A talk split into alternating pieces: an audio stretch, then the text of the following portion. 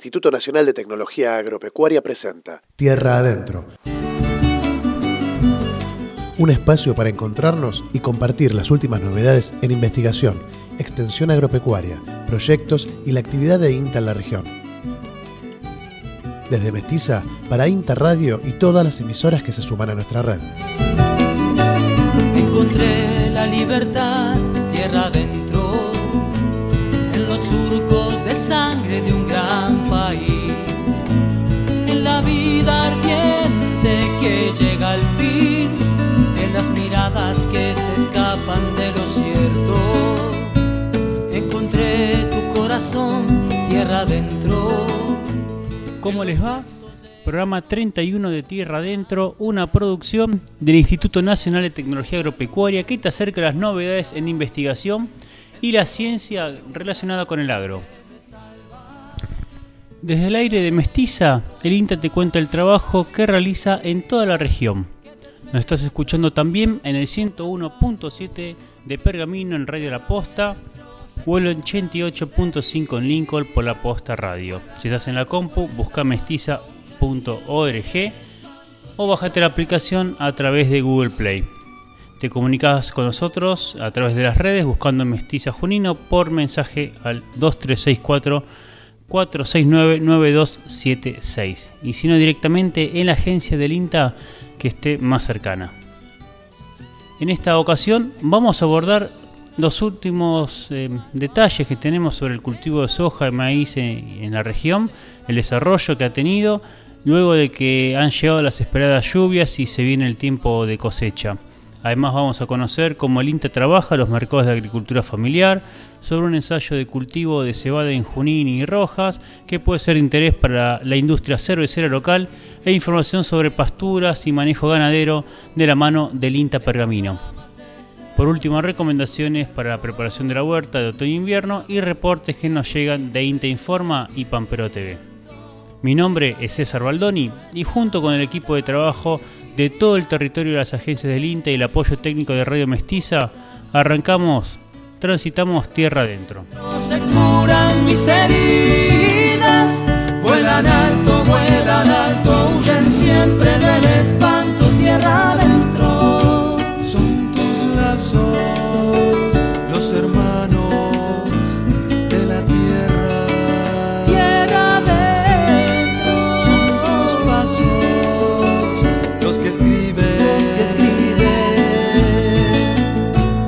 la tibieza.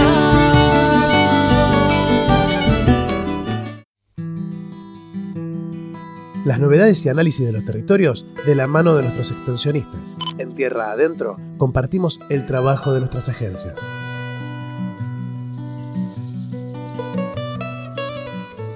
La variabilidad es la característica de la campaña de soja y maíz. Las lluvias han tenido gran dispersión en la región, sumándose a momentos de falta de humedad durante periodos críticos de los cultivos. Sin embargo, la campaña en términos generales será buena, a excepción de la soja de segunda, que dependerá mucho de cada lote y de las lluvias que se estén dando de aquí al final de la campaña. Gustavo Ferraris de Inta Pergamino entonces nos analiza lo que está pasando con la soja y el maíz en el norte de la provincia de Buenos Aires. ¿Eh? ¿no es cierto? Hemos tenido eh, originada un poco en la distribución de las lluvias eh, grandes diferencias en pequeñas distancias que en las precipitaciones, en eventos severos como han sido también tormentas con granizo, que hacen que hoy en los cultivos encontremos un gran mosaico ¿no y variaciones en pequeña distancia. Eh, comenzando digamos, por el maíz, los maíces tempranos atravesaron una primavera bastante dura, fría y seca, lo que ha hecho que hayan perdido biomasa hacia, veamos, hoy cultivos, digamos, de una baja altura, ¿no es cierto?, y relativamente pequeños llegando a su, a su madurez. No obstante, hacia diciembre, digamos que es donde se define el periodo crítico de la floración, la condición hídrica fue mejorando y el rendimiento en términos medios podemos decir que va a ser satisfactorio. Probablemente un punto inferior, digamos, a lo que fue la campaña pasada. Eh, siempre si uno toma como referencia la localidad de Pergamino, eh, hacia el sur, digamos, encontramos por un lado mejores ambientes y una recomposición más temprana de las precipitaciones, mientras que hacia el norte del partido o si hacia el oeste yendo hacia el sur de Santa Fe, eh, por ahí ha sido más erráticas y encontramos un cultivo con un estado digamos un poco más limitado. Respecto de soja de primera, esa condición de, gran variabilidad se siguió repitiendo. Eh, particularmente digamos lo que son los partidos bien al extremo norte de Buenos Aires, son los partidos costeros de eh, Ramallo, San Nicolás, yendo hacia el sur de Santa Fe, también el departamento Constitución, la parte norte, digamos, del partido de Pergamino, la parte norte del partido de Colón, eh, sufrió, digamos, eh, la falta de algunas lluvias, sobre todo a inicios de febrero, que digamos, puso en jaque el periodo de llenado de granos, sobre todo en la soja de segunda, que después de una muy buena campaña de trigo comenzó su perfil, digamos, con escasas reservas de humedad. Eh, las eh, precipitaciones del último fin de semana, eh, alrededor de lo que ha sido el 15, 16, 17 de febrero, han sido sí más generales y digamos en alguna medida un salvataje para todas las zonas, poniendo en alguna medida un freno digamos a lo que podría haber sido digamos una pérdida más severa de rendimiento. Aquellas variedades de ciclo un poco más largo es de los grupos 4 medio, 4 largo, digamos, en lo que es soja de primera, 4 medio en soja de segunda, se están comportando un poco mejor, digamos. Han llegado eh, con el rendimiento menos definido, ¿no es cierto?, a ese nivel de precipitaciones, no han perdido tanta biomasa y eso hace, digamos, de que estén en una mejor condición como para enfrentar el llenado de granos. Escuchábamos recién a Gustavo Ferraris, ahora nos queríamos meter un poco más en la mirada de productores. Andrés López de Unter, propietario del establecimiento donde el INTA y AFA realizan ensayos, nos cuenta un poquito cómo trabajan esta cuestión y Jorge Barcels, que además de productor es agrónomo y asesor, nos brinda su experiencia durante la campaña de soja y maíz. Eh, no, son de, mucho interés, ¿no es cierto? No, no, no hay muchas oportunidades de ver un conjunto de híbridos y variedades en la zona de producción de uno. La verdad que el ensayo lo vi muy prolijo, muy bien, muy encuadrado dentro de lo que es la normal de producción de la zona, ¿no es cierto? La media de producción. Entonces, bueno, eh, me resulta muy útil. Eh, este ensayo genera datos locales desde hace unos cuantos años y, es importante porque, digamos, si bien no puede tomar datos regionales, Rexo, distinto ensayo y demás, eh, en este sabemos, digamos, que se genera en la zona, de que intervienen los materiales de distintas empresas, de que se hace, digamos, sin ningún sesgo, o sea, lo que sale en el informe es lo que, lo que pasó en el campo, ¿no es cierto? Y ese, bueno, es muy importante, ¿no? La verdad que no nos molesta, eh, nos sirve a nosotros como, como dato para elegir no una variedad y como información para todos. Este, muchas veces otros productores por ahí no lo pueden hacer porque o tienen, contratan a alguien para sembrar y eso y bueno, es, un, es molesto para, para que va a hacer el trabajo tener que destinar por ahí un día casi para, para sembrar un ensayo y eso y bueno, eh, lleva un poquito más de tiempo pero no, no tenemos problema en, hacerlo y es información que nos sirve a nosotros y a todos. Que en las hojas de primera vamos a andar en rindes normales, en maíz también. Eh, las hojas de segunda está complicado ahora porque está faltando el agua. Este, en diciembre tuvimos unos 20 días complicados, principio de diciembre, que en esta zona particularmente no recibimos agua eh, o lluvias buenas, y que sí pasó en otros, en otros lugares de, en otros lugares del partido. Este, pero bueno, creo que los rindes van a ser normales o buenos y falta por ver las hojas de segunda, a ver si llueve la semana que viene, qué va a pasar. Ahora están bastante complicadas con la falta de agua.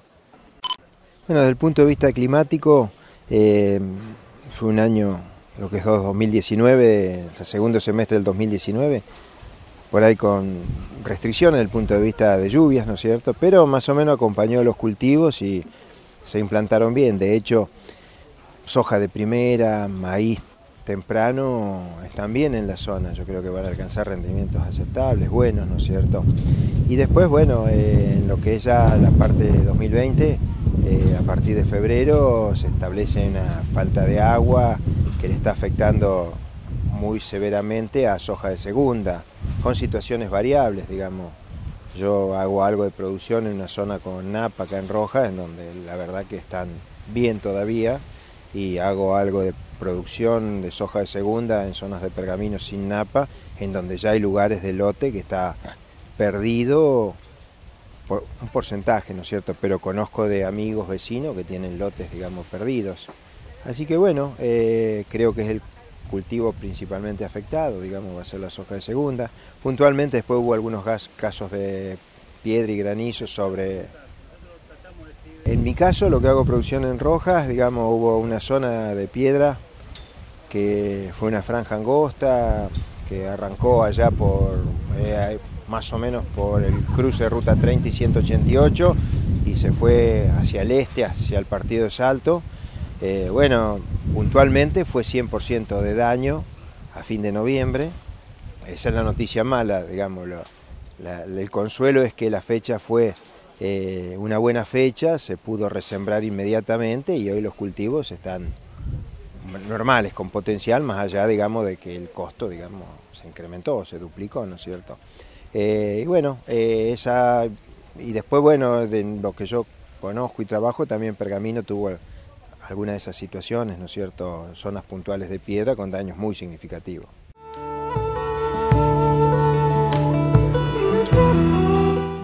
La unidad demostrativa agrícola de INTA Chacabuco, en el campo de nuestro amigo Santiago Cauda, llevó adelante una jornada sobre cultivo de soja donde se mostraron resultados de ensayos con insumos biológicos. Además se evaluó el comportamiento del cultivo en la región. Vamos a escuchar la nota con los responsables de INTA, productores y las empresas que acompañaron este trabajo. Eh, el objetivo es probar distintos tratamientos de semilla, solo o en combinación con un, con un bioestimulante foliar eh, aplicado en la etapa reproductiva. O sea que se, probó, se probaron esos tratamientos con respecto a tratamientos de, de terápicos de semilla de, origen químico. El cultivo de soja, tanto el cultivo de soja de primera como de segunda, en la zona de Chacabuco, está muy bien, muy bien. Eh, ha sido una campaña, o viene siendo una campaña, porque estamos en el estado fenológico de R6, terminando el estado fenológico de R5, casi que es un periodo crítico del llenado de grano, pero vienen los cultivos muy bien, tanto de primera, bueno, la de segunda viene un poco más atrasada en estado fenológico, pero es una campaña realmente muy buena y este, esperando, esperando que termine de la mejor manera. Eh, se hicieron varias evaluaciones acá en el ensayo y hay rendimientos, eh, si bien es una estimación César, pero hay rendimientos que van de los 4.200 kilos a 6.000 y pico de kilos. En el campo del ingeniero Santiago Cauda hemos logrado eh, afianzar un poco los lazos con, con las empresas y poder llevarle al productor los nuevos productos que están saliendo al mercado eh, biológicos. Todos sabemos que los productos biológicos, como en este caso un curasemillas biológico, apuntan a ser los productos que se vienen en el futuro. Están hablando ya que en el 2030 seguramente los productos van a ser todos biológicos. Así que nosotros estamos dando una punta de lanza y esperemos seguir año tras año mejorando esta situación. Bueno, la, vinculación con, el INTA, este, nosotros empezamos este, el año pasado a trabajar con la oficina de acá de la ciudad de Chacabuco, básicamente buscando un, respaldo en, todos los ensayos y los productos nuevos que queríamos este, probar. Nosotros que eh, creemos que y estamos convencidos que bueno es, una, una manera de, hacer estos ensayos a, través del, INTA y tener este, un, respaldo más, más oficial. Hoy por hoy tenemos este, ensayos en el cultivo de soja, donde básicamente lo que probamos este año fueron este, tratamientos de semillas, donde hay eh, cuatro tratamientos y un testigo comercial con diferentes productos y donde básicamente eh, también bueno por, la vinculación que tenemos con IPF, hoy somos este, distribuidores de IPF, de, IPF Agro, Eh, probamos un producto que salió al mercado el año pasado, que es el PAC Iterra, que está compuesto por eh, un inoculante con este, eh, un protector bacteriano y tiene un fungicida biológico, una, una tricoderma. Si bien el año pasado salió a comercial y tuvo el producto bastante aceptación, bueno, queríamos tener una, una reválida del, del producto, bueno, haciendo ensayos, comparándolo con diferentes tratamientos, básicamente con lo que es este tratamiento químico en el control de enfermedades de suelo, básicamente hongos y hongos que atacan la, raíz. Y también tenemos este, un ensayo con, con un producto que es de aplicación folial, Muchos datos no tenemos porque está en vía de, desarrollo, está como precomercial, donde básicamente es un PGPR, que es un activador de, crecimiento y actuaría, digamos, en, beneficio y con una correlación con lo que son las aplicaciones de fungicida o de químicos después sobre la planta.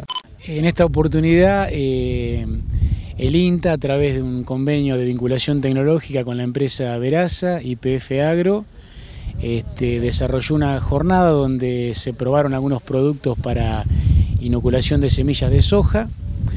Eh, como esta parcela es de mi propiedad y el INTA OIT Chacabuco tiene su campo experimental, estamos un poco acompañando esta experiencia. Del lado de nuestra empresa familiar, este, muy pequeña, lo vemos como la responsabilidad social empresarial que tenemos que tener todos. Eh, me aporta mucho en lo personal, eh, es un orgullo para mí tener a, la gente del INTA y a las empresas este, probando distintos productos en mi campos y en nuestros cultivos. Eh, creo que es parte de, esta vida de productor y en mi caso lo puedo realizar y muy contento por ello.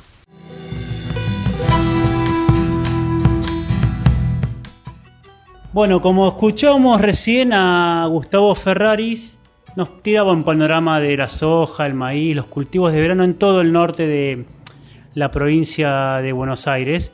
Pero queremos saber un poquito acá en Junín alguna particularidad. Sabemos que no ha sido una campaña mala, tampoco excelente y que eh, va variando de acuerdo a los lotes. Guadalupe Tellería es profesional de la agencia Junín, especialista en suelos además, ya la han escuchado en Tierra Adentro. Pero bueno, Guada, primero saludarte y que nos cuentes ¿Cómo está? Estamos ya mediados de marzo. ¿En qué estado están los cultivos? ¿Se acerca la, cosecha? ¿Cómo lo que han visto ustedes y lo que les llega a los productores?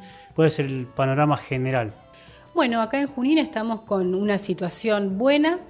Eh, la siembra gruesa, bueno, si, nos remontamos de la siembra, arrancó complicada con poca lluvia.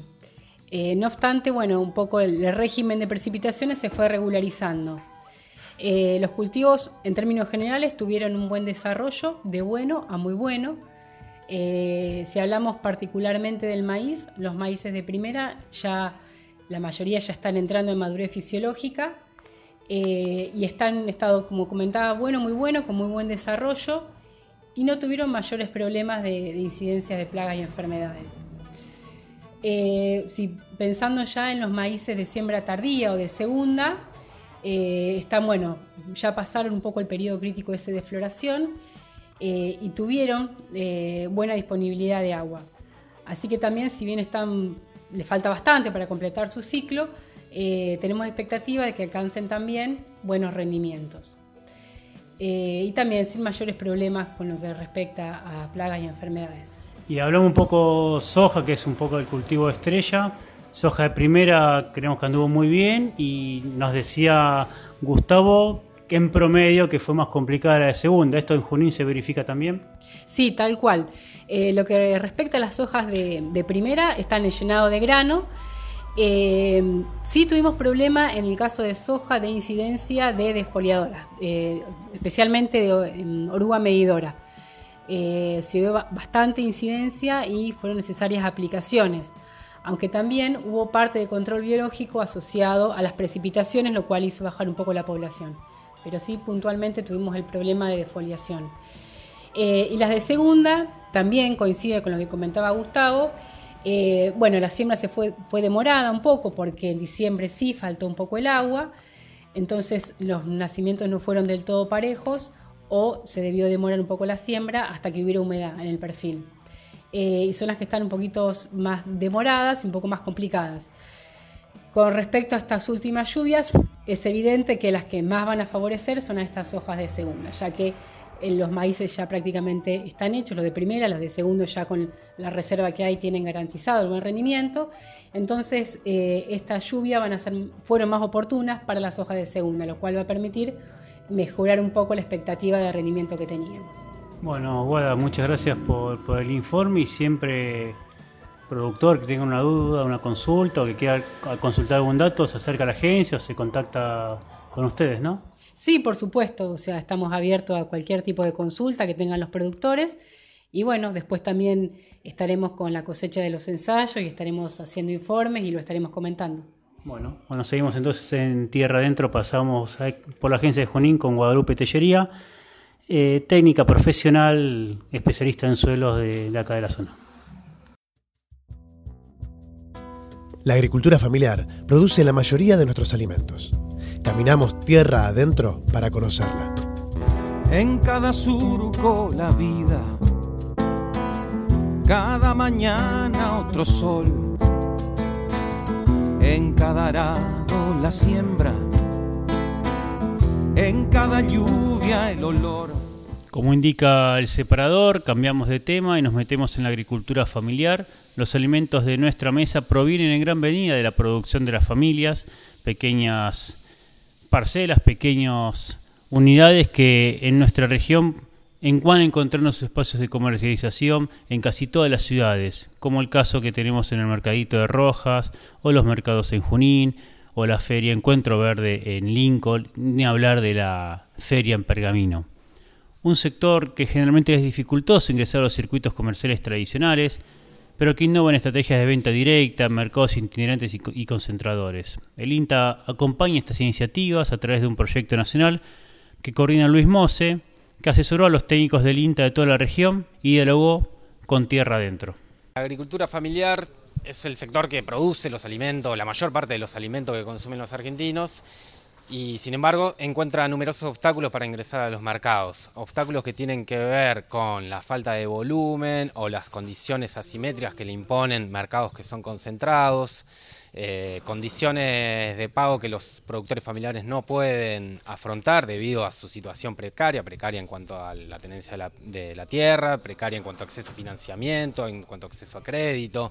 Es decir, numerosas problemáticas que son estructurales para la agricultura familiar y que al momento de comercializar sus productos se aparecen, digamos, y se hacen muy presentes. Es decir, eh, para la agricultura familiar es muy complejo ingresar a los supermercados, es muy complejo eh, trasladar los, los, alimentos que produce por los costos de logística que tiene que afrontar. Es decir, numerosos obstáculos que requieren de una política pública activa para poder superarlos.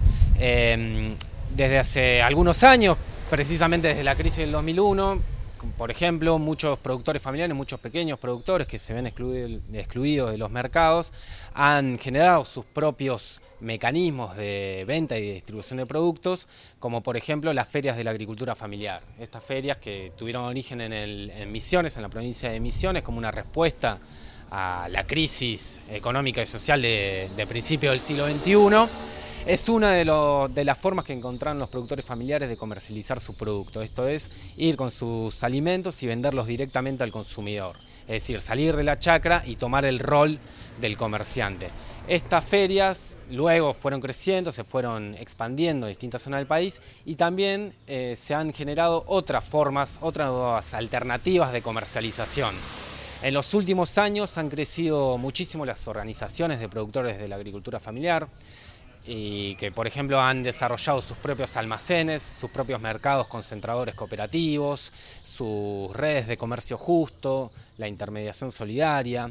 Se han desarrollado también numerosos grupos de consumo que buscan, a partir de un interés en consumir sano y a un precio justo, buscan contactarse con pequeños productores y comprarles directamente a ellos. Es decir, una multiplicidad de formas, de iniciativas eh, protagonizadas por los productores familiares y sus organizaciones que buscan darle una respuesta a esta situación de asimetría. Nuestra meta en nuestro horizonte general es contribuir al fortalecimiento de la agricultura familiar, darle elemento a los productores familiares y a sus organizaciones especialmente, porque son las organizaciones las que en los últimos años nos han, nos han nutrido la agenda de trabajo. En ese sentido es darle herramientas a ellos para que puedan eh, generar sus propios mercados, generar eh, mercados que sean más apropiados a la realidad de los productores familiares y también fortalecer el rol que ellos tienen en los mercados convencionales, en los canales de venta convencionales. Esto implica numerosos desafíos que van desde la cuestión productiva hasta la cuestión comercial, la participación en espacios comerciales y de gestión, y también la cuestión normativa, lo que tiene que ver con lo bromatológico y también con la generación de ordenanzas y de políticas públicas que propicien la venta de productores locales y a precios justos para el consumidor también. Hemos reunido con técnicos del INTA de, distintas agencias, de 25 de mayo, de Pergamino, de Arrecifes, de Bedia, bueno, de toda la zona norte de la, de la provincia de Buenos Aires. Lo que vimos es un acompañamiento a los pequeños productores en lo que es la realización de ferias de la agricultura familiar, de ferias de venta directa del productor al consumidor. Y lo que vimos, bueno, fue un acompañamiento intenso de parte de los técnicos a estas experiencias y, a, y, más que nada diría que también una voluntad de, de, generar cruces, intercambios, de vincularse y de potenciar estas experiencias, lograr aumentar, lograr dimensionarlas y que puedan dar respuesta, una mejor respuesta a estas demandas de tanto de, de proveer alimentos como de generar empleo en los territorios. Tierra Adentro, una producción del INTA en colaboración con Mestiza. Cultura y comunicación comunitaria. Agua,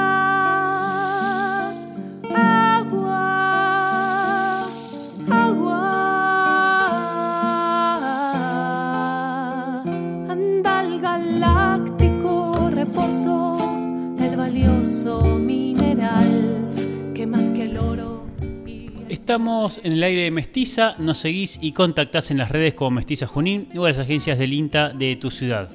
Pausa musical, Radio Barrio Nuevo, canta Dalverdi.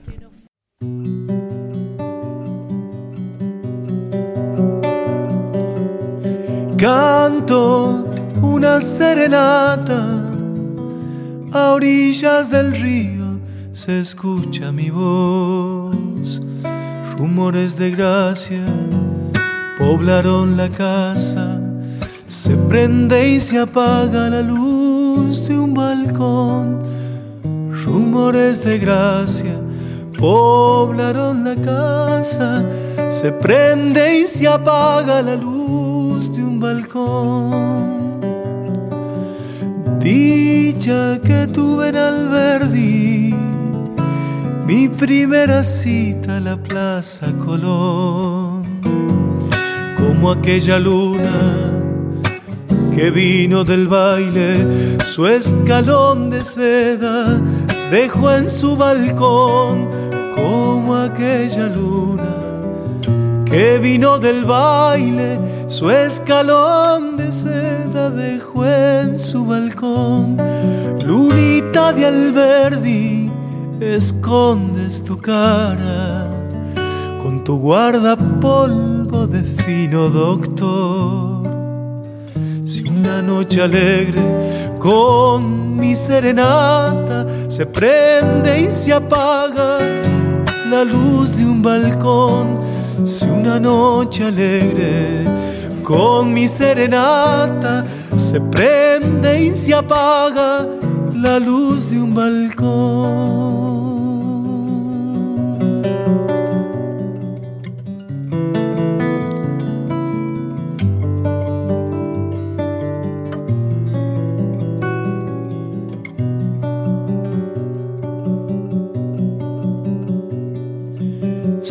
Con tus quince abriles, muchachita rubia, pollerita azul, como una glicina.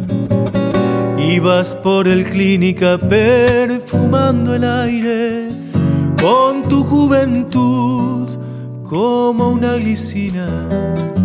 Ibas por el clínica perfumando el aire con tu juventud.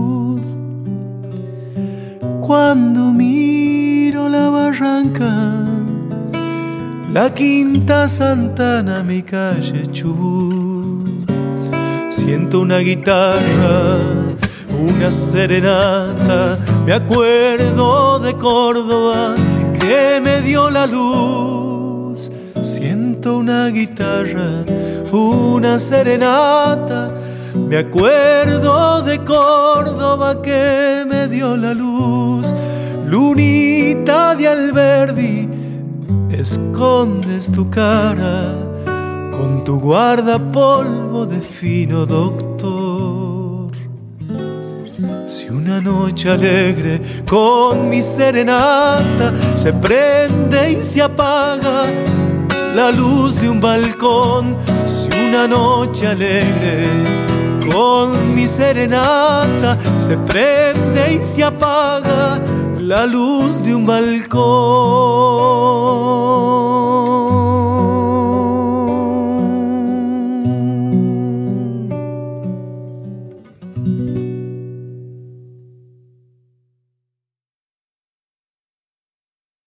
Noticias, informes, la agenda del sector agropecuario en tierra adentro.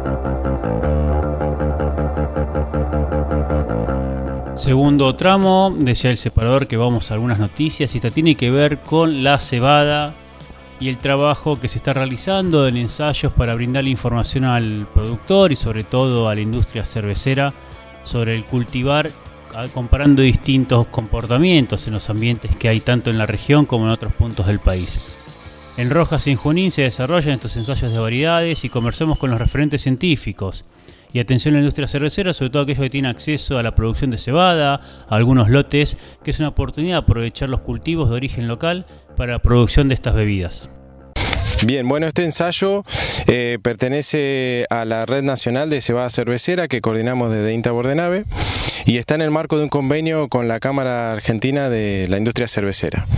Eh, en el marco de ese convenio, ya hace más de 10 años, pensamos este ensayo como eh, primer objetivo generar información en distintos ambientes de la República Argentina. Al principio fue en el centro sur de la provincia de Buenos Aires, pero como cebada fue creciendo en, en superficie y fue avanzando hacia regiones que donde no era tan tradicional el cultivo, empezamos a, hacer ensayos en el norte de la provincia de Buenos Aires, sur de Santa Fe, sur de Córdoba, Entre Ríos. Así que en el marco de ese, de ese convenio es que realizamos eh, la Red Nacional de Cebada Cervecera. Bueno, la evaluación en muchos ambientes nos da eh, información muy importante respecto al comportamiento productivo. ¿sí? En cebada cervecera eh, importa el rendimiento, por supuesto, como en todos los cultivos, pero la calidad es muy relevante para que eh, pueda entrar dentro de lo que es eh, las malterías. Entonces, esos dos, esas dos eh, atributos, tanto rendimiento como la calidad comercial, es lo que se evalúa en todos los ensayos y además hacemos auditorías que nos permiten también caracterizar sanitariamente a los diferentes cultivares. Hoy, a, a pesar de que mm, el 80% de la superficie se siembra con un solo cultivar, que es Andrea, nosotros estamos viendo y estos ensayos nos permiten ver que hay eh, materiales superadores tanto en rendimiento, en calidad y en sanidad. Tenemos, bueno, eh, el ensayo aquí en Junín, que mm, es de los más interesantes porque nos permite interactuar dentro de INTA con la Agencia de Extensión Rural de Junín y además está en el campo de la UNOVA, o sea que hay varias entidades eh, interviniendo, eso para nosotros siempre suma el intercambio con los colegas, ¿no? Y después tenemos en Alberti, eh, particularmente en el criadero Klein, eh, y después tenemos en Rojas también, que son dos eh, ensayos que, que, eh, digamos, los sponsorea por, un, por un lado Klein y por el otro lado Campo de Gear. Sí, es importante, digamos, el, el avance hacia otras regiones y el aumento notable que hubo en los últimos 5 o 6 años de la industria artesanal, digamos, no la industria, sino la, la fabricación de cerveza artesanal. Por supuesto que para ellos también es relevante la, información productiva porque muchos de los cerveceros artesanales tienen algún pedacito de campo donde hacen su propia cebada. Entonces a ellos también les permite eh, elegir, digamos, de alguna manera le facilitamos con la información que se genera la elección de, de un determinado cultivar. ¿no? Bueno, toda la información eh, que, se, que se recopila año a año eh, a fines de marzo, principios de abril, es publicada en diversos medios. El, el medio principal es eh, la página de INTA Bordenave. Accediendo a la página de INTA Bordenave hay un link donde que, se llama Red Nacional de Cebada y entran a la última campaña, pero también están todas las campañas anteriores disponibles. Eh, así que eso es, digamos, el principal medio de difusión. Después también toda la difusión, como, como suele ocurrir en, todo el INTA, eh, se hace más mano a mano con el productor a través de diferentes charlas, reuniones con grupos de cambio rural o en, congresos también, ¿no? en diferentes medios de difusión.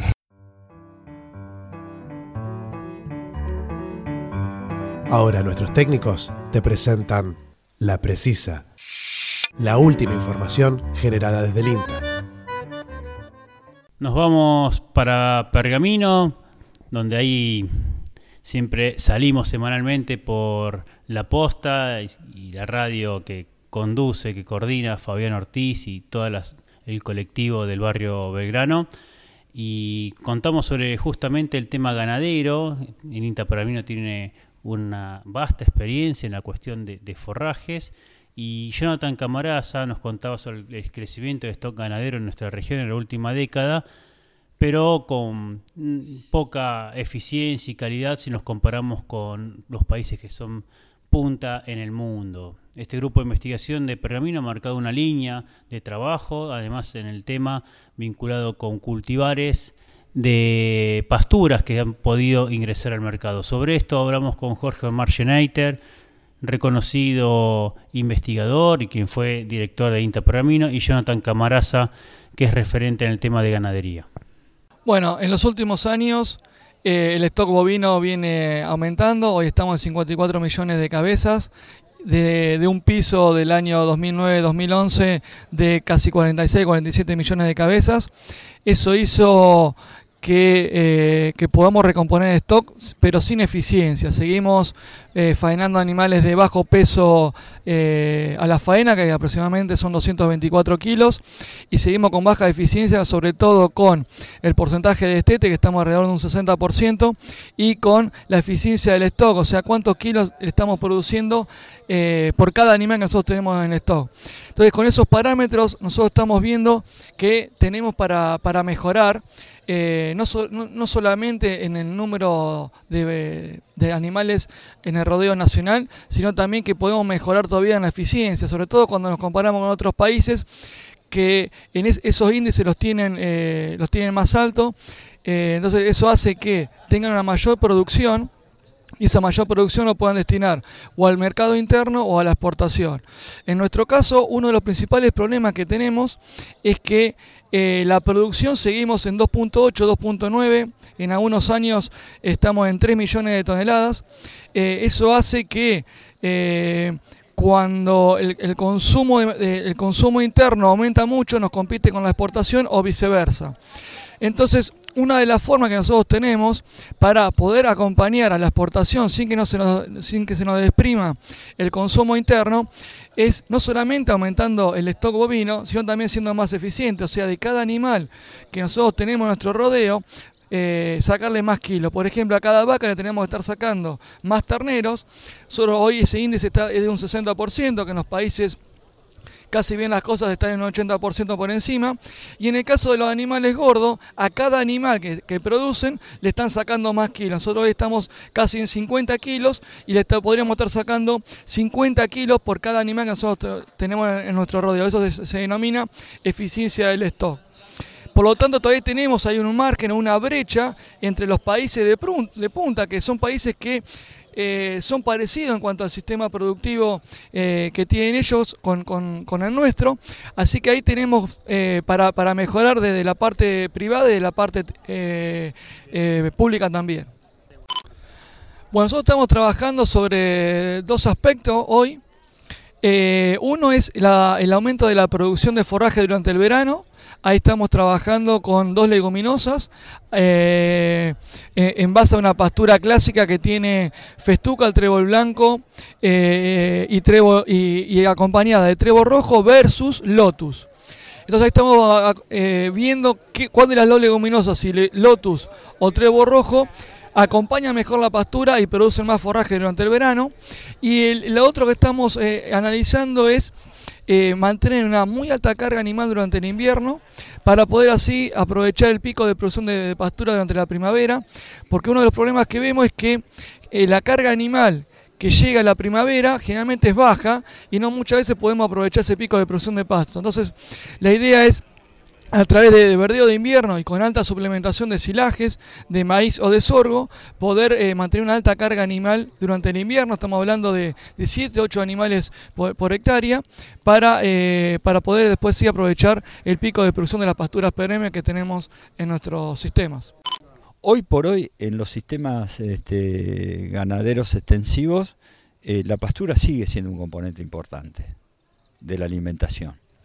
Y por eso básicamente le damos importancia y por eso es un grupo relativamente eh, grande, digamos, de, investigadores que trabaja ahí desde hace, no sé, del año 50, 55 de, de la, del siglo pasado. Eh, y ha sido, digamos, desde el punto de vista de la liberación de cultivares, y muy exitoso porque aparte esos cultivares están en el mercado, ¿no? que, que es lo más importante ahora se nos plantean nuevos desafíos. Se nos plantean nuevos desafíos hacia el futuro que tienen que ver con la eficiencia de uso, digamos, de, las pasturas en los sistemas, tiene que ver con el cuidado del medio ambiente, estamos también intentando ver qué es lo que pasa con las emisiones de, efectos de, gases de efecto invernadero, como puede ser específicamente el metano, estamos tratando de ver qué es lo que pasa con el cambio climático. Eh, hoy por hoy se presenta una situación muy particular. Eh, la ganadería, ante eventos climáticos desfavorables, como puede ser una sequía o una inundación, hoy por hoy la sufre tanto como la agricultura. ¿sí? Entonces, eso hace que estemos también reorientando parte, parte de nuestras investigaciones a qué? A desarrollar alternativas de pastura que puedan sortear más fácilmente eventos, digamos, climáticos extremos. Otro, otro aspecto no menos importante tiene que ver con la utilización de los recursos forrajeros. ¿Qué es lo que pasa? Eh, la ganadería requiere mano de obra, requiere la presencia de, de, de, del productor, del dueño del campo y de también, digamos, de un equipo de trabajo dentro del establecimiento este, que todos los días tiene que estar, digamos, a disposición de los animales y no los animales a disposición de la gente. Y en ese sentido, eh, lo que estamos tratando en la estación experimental es ver alternativas de manejo y de alimentación del ganado que sean eh, más sencillas, eh, que sean más llevaderas para, para, el productor y para el equipo de trabajo de, de, la empresa ganadera, ¿no es cierto? O sea, que queremos simplificarlas, básicamente.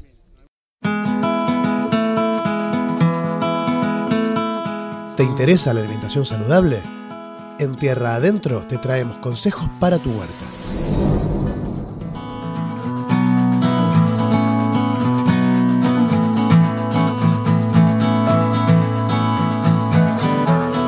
Preguntas al pasar, pero el que responde miente, nadie sabe qué es estar.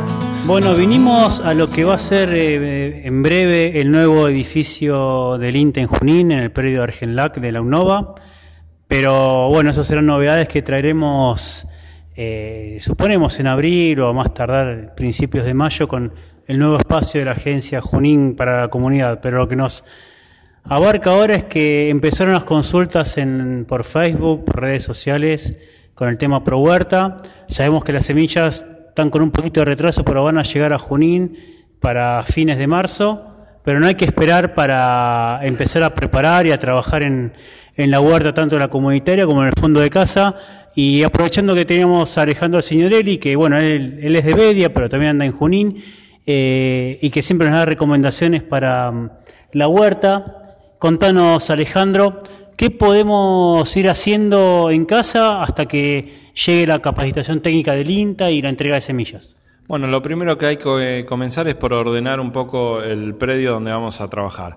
Es decir, que eh, vamos a trabajar sobre la limpieza de ramas secas, sacar todas las plantas eh, ya que están envejeciendo, como son las plantas de tomate, de morrones, de berenjena, que ya no nos van a dar más, este, vamos a ir limpiando. Planificando también un poco la huerta, pensando en donde hubo hoja verde, esta, eh, en la hoja verde de otoño-invierno va a ir hacia otro lugar, capaz ahí poner algo de raíz, como pueden ser rabanitos o zanahorias.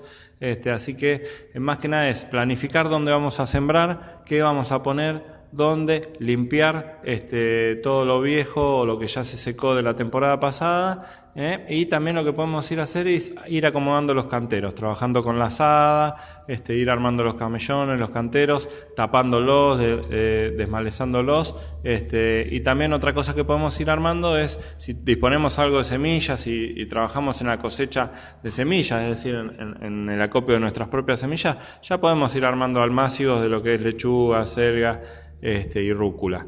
Así que, digamos, esas son las tareas que este, tenemos pendientes. Desmalezar, acomodar, preparar plantines y acomodar los camellones. ¿Qué hacemos si tenemos un patio grande, un fondo grande, animales? ¿Cómo podemos hacer para que no nos arruinen lo que vamos trabajando ahora en la previa? Sí, importante siempre cuando armamos la huerta que la huerta esté cercada. ¿eh? Cercada no significa que tengamos un cerco perfecto, sino tratar de armar alguna barrera que impida el ingreso de estos animales que vos mencionás. ¿no?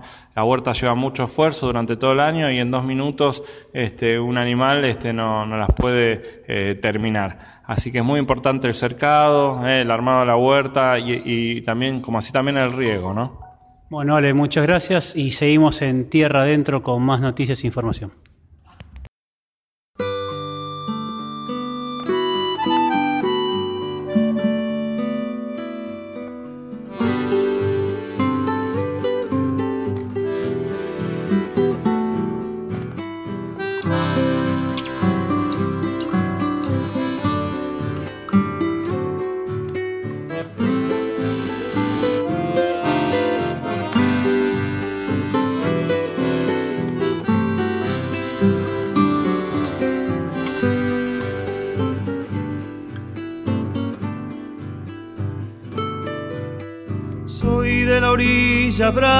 Del agua turbia y la correntada que baja hermosa por su barrosa profundidad. Soy un paisano serio, soy gente del remanso Valerio, que es donde el cielo remonta vuelo en el Paraná. Tengo el color del río y su misma voz en mi canto sigo, el agua mansa y su suave danza en el corazón. Pero a veces oscura, va turbulenta en la ciega hondura y se hace brillo en este cuchillo de pescador.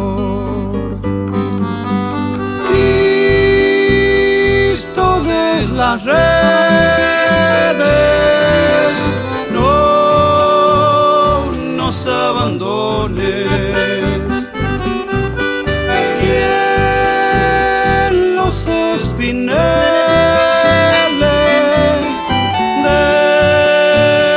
déjanos tus dones. No pienses que nos perdiste, que la pobreza nos pone tristes la sangre tensa y uno no piensa más que en morir.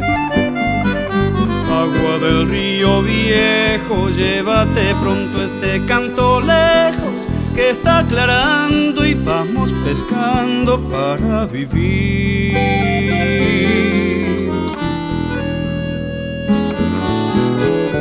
Llevo mi sombra alerta sobre la escama del agua abierta y en el reposo vertiginoso del espinel.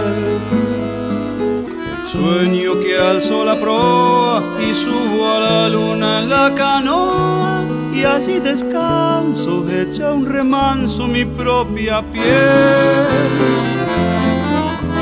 Calma de mis dolores, Cristo de los pescadores Dile a mi amada que está penada esperándome.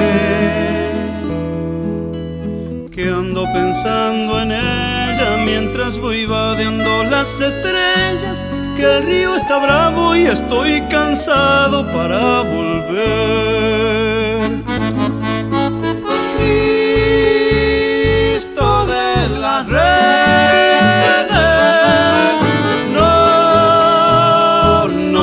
Y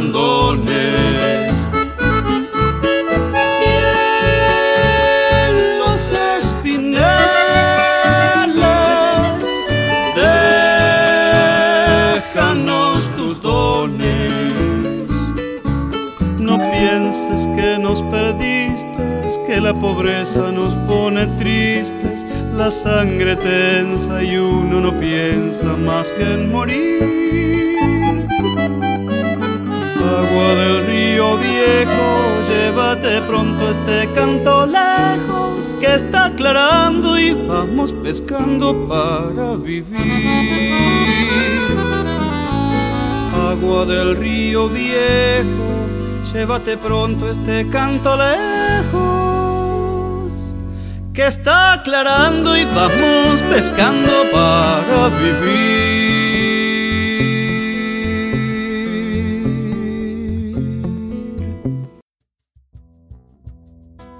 La agricultura familiar produce la mayoría de nuestros alimentos.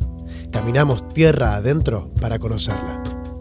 En cada surco la vida, cada mañana otro Juan Pablo D'Amico, investigador del INTA en Hilario Escazú, en el sur de Buenos Aires, explica el desarrollo de un prototipo multipropósito que sirve para actividad de laboreo y mejorar prácticas productivas en pequeña escala. ¿De qué es el prototipo?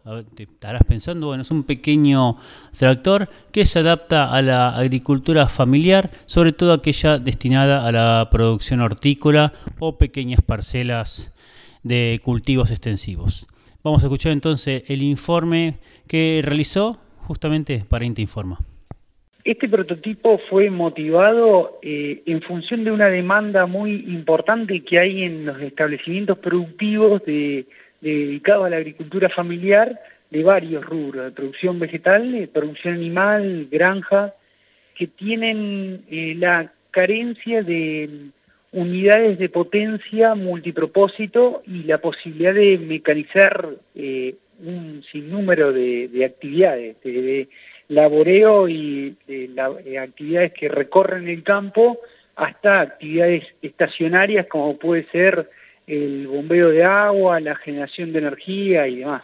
El diseño fue pensado en base a, un, a una factibilidad de fabricación en todo el, en todo el país, eh, teniendo en cuenta la posibilidad de que la industria metalmecánica de muy baja complejidad que eh, pueda encarar en la fabricación de este, este modelo eh, tenga, maximice, digamos, el eh, agregado de valor también de la, de la, industria metalmecánica. Podemos decirlo así a grosso modo que si a un taller que tiene los planos desarrollados por INTA entra fierro y un motor, puede salir un tractor sin gran complejidad en la capacidad de fabricación que tenga eh, la metalmecánica local. Y eso sumado a lograr una multiplicidad de prestaciones con eh, mecanismos muy sencillos. Si uno lo, aprecia al, al, este, al tractorcito, este chango, eh, va a ver que es una, una, un diseño muy rudimentario, pero que está eh, muy estudiado por parte de, del equipo que, yo integro, de manera de resolver esto, que sea fabricable en cualquier punto del país, que sea reparable en cualquier punto del país y que tenga la menor cantidad de componentes prefabricados ni hablar importados, digamos, que sea todo lo más posible de industria nacional. Es de bajo costo por, estas razones, digamos, es, es algo que, que, que tiene, digamos, está pensado para esa agricultura familiar que hoy, en el mejor de los casos, puede acceder eh, a un caballo de tracción. El, tiempo va, va, a depender ahora de las últimas instancias estas de, de desarrollo. En este momento eh, el prototipo de chango está siendo evaluado por productores del, del Cinturón Hortícola de La Plata, de la mano de, de la organización que, que, está llevando para esta actividad eh, la gente del IPAF de Pampeano. Eh, y una vez pueda afinar algunas cuestiones de diseño que tienen que ver con la usabilidad de la de la unidad eh, va a estar disponible. Eh, los tiempos siempre son eh, bastante improbables para nosotros, digamos, poder decir una fecha, pero estamos bastante próximos a tener el diseño definitivo. Pastillas tecnológicas. Los avances, resultados y ensayos de nuestros científicos. Si estabas atento hace unos momentos, hablábamos sobre pasturas, sobre manejo ganadero y bueno, justamente el manejo del pastoreo implica no solamente producir más pastos, sino optimizar su utilización. El productor va ajustando la, la demanda de pasto, viendo su, su, tasa de crecimiento y bueno, eso se hace justamente a través del monitoreo sistemático y viendo la disponibilidad del campo. Muchas veces esto se realiza recorriendo los lotes, pero también el INTA ha trabajado en cómo analizarlo esto a través de los drones. Juan Insúa dialogó con INTA Informa y te acercamos la nota. Lo que estamos eh, proponiendo o mostrando es cómo utilizamos eh, la tecnología de drones para hacer que eh, el manejo del pastoreo sea más eficiente, más rápido y más objetivo. Básicamente en la etapa que estamos hoy es en el análisis de, lo, de los resultados que tuvimos en, una experiencia eh, que la llevamos a cabo en Estados Unidos con un dron y acá en Balcarce lo que estamos haciendo es procesar esos datos para mostrar de que realmente es una herramienta que tiene un alto potencial de uso y puede hacer que podamos saber cuánto pasto tenemos en nuestro campo de forma más rápida que los métodos convencionales que generalmente utiliza el productor, de forma más precisa porque el dron permite eh, monitorear y saber cuánto pasto tenemos eh, a una precisión de, si se quiere, 6 centímetros. Eh, eso permite obtener una cantidad de observaciones mil veces mayor que, por ejemplo, una recorrida a campo con mediciones a regla y eso le da más confiabilidad a los datos.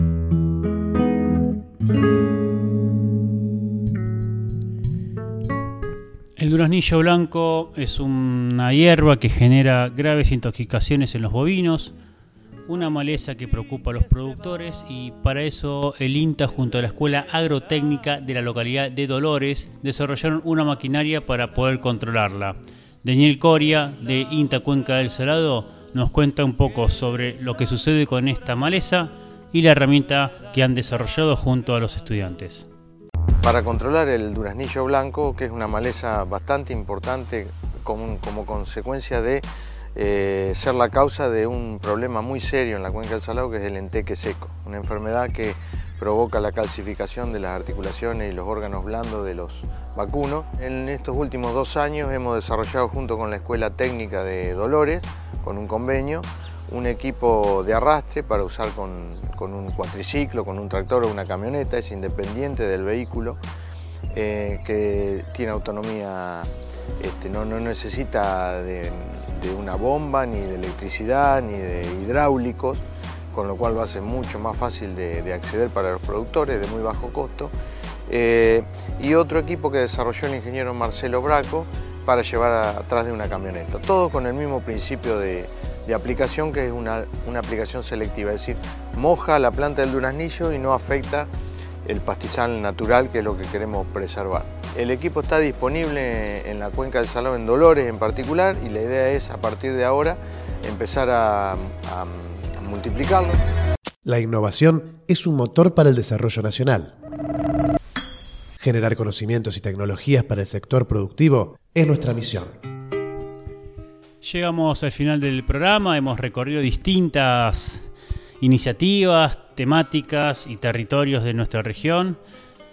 Y bueno, ya que estamos sobre el final, no nos queda otra que como siempre agradecerles habernos acompañado y también al compromiso del equipo de trabajadores y trabajadoras del INTA que hacen posible que todas las semanas cuando prendas la radio recorras Tierra Adentro. Encontré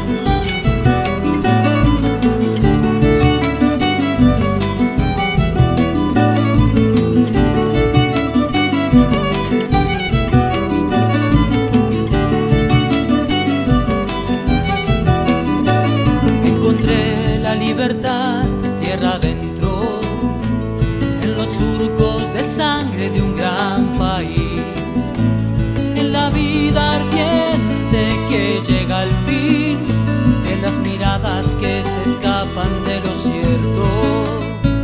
Encontré tu corazón tierra adentro, en los cuentos de la noche y la esperanza. En los cerros y una luna en su infancia, en tu rostro y una